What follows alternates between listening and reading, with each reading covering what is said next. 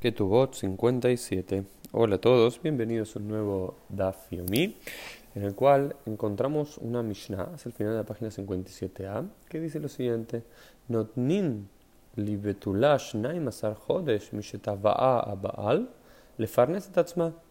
וכשם שנותנים לאישה, כך נותנים לאיש לפרנס את עצמו ולאלמנה שלושים יום.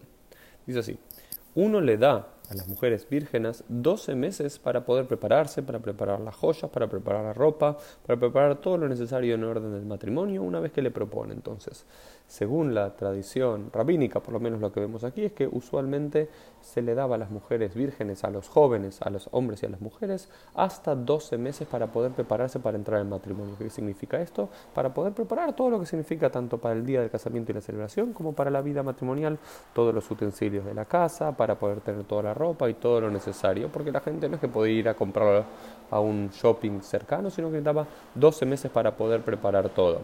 De la misma forma que la mujer necesita 12 meses para poder prepararse ella misma, el hombre también necesita otros 12 meses para poder prepararse él mismo. Por supuesto que si están listos antes pueden hacerlo antes, pero la costumbre era 12 meses desde Birkat Eruzin, desde que la pareja se comprometía, hasta el día que ingresaban a la Jupá, que era la casa que el marido construía, durante esos 12 meses. Sin embargo, a la almaná, a las viudas solamente se le dan 30 días. ¿Por qué? Porque calculamos que la viuda tiene todo lo necesario porque ya vivió, ya tiene los utensilios de la casa, de la cocina, ya tiene muebles, ya tiene ropa, por lo cual solamente 30 días de preparación previo a la jupa.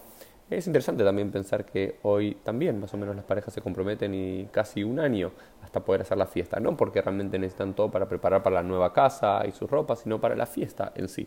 Pero en el mundo antiguo, en la época de la Gemara, hace 1800, 1900 años, era para preparar su vida matrimonial y todo lo que necesitasen. Ahora bien, y Giasman Belonis U, si llega el día que habían, se habían comprometido para casarse y por algún motivo no se casan, Ojlot, Michelot, estas mujeres pueden comer de, eh, tienen que empezar a ser mantenidas por su futuro marido del cual están comprometidas. Es decir, por alguna circunstancia, vamos a decir caso COVID, una pareja se comprometió en algún momento de abril del 2019 y se tenían que casar en abril 2020 y por COVID no pudieron hacer la celebración, no pudieron hacer la jupá.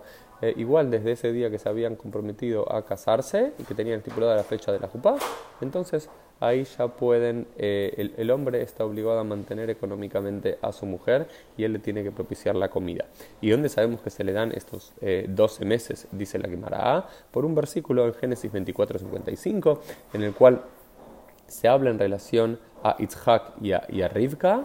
Eh, dice, Bayomer Ajia Veima It Anu Yamim o Azor eh, le dicen cuando el, siervo de Abraham va a buscar a Ribka como mujer para Isaac, le dicen, déjanos eh, que se quede nuestra niña Ribka con nosotros unos días y Amim o Azor, unos, diez, unos dos días, unos diez días, que es interpretado por la Gemara, no que significa realmente un par de días, dos o diez días, sino un año completo. Entonces, de este Midrash se toma la idea de que se necesita un tiempo de preparación determinado para que tanto el joven como la joven puedan estar preparados para su futuro matrimonio.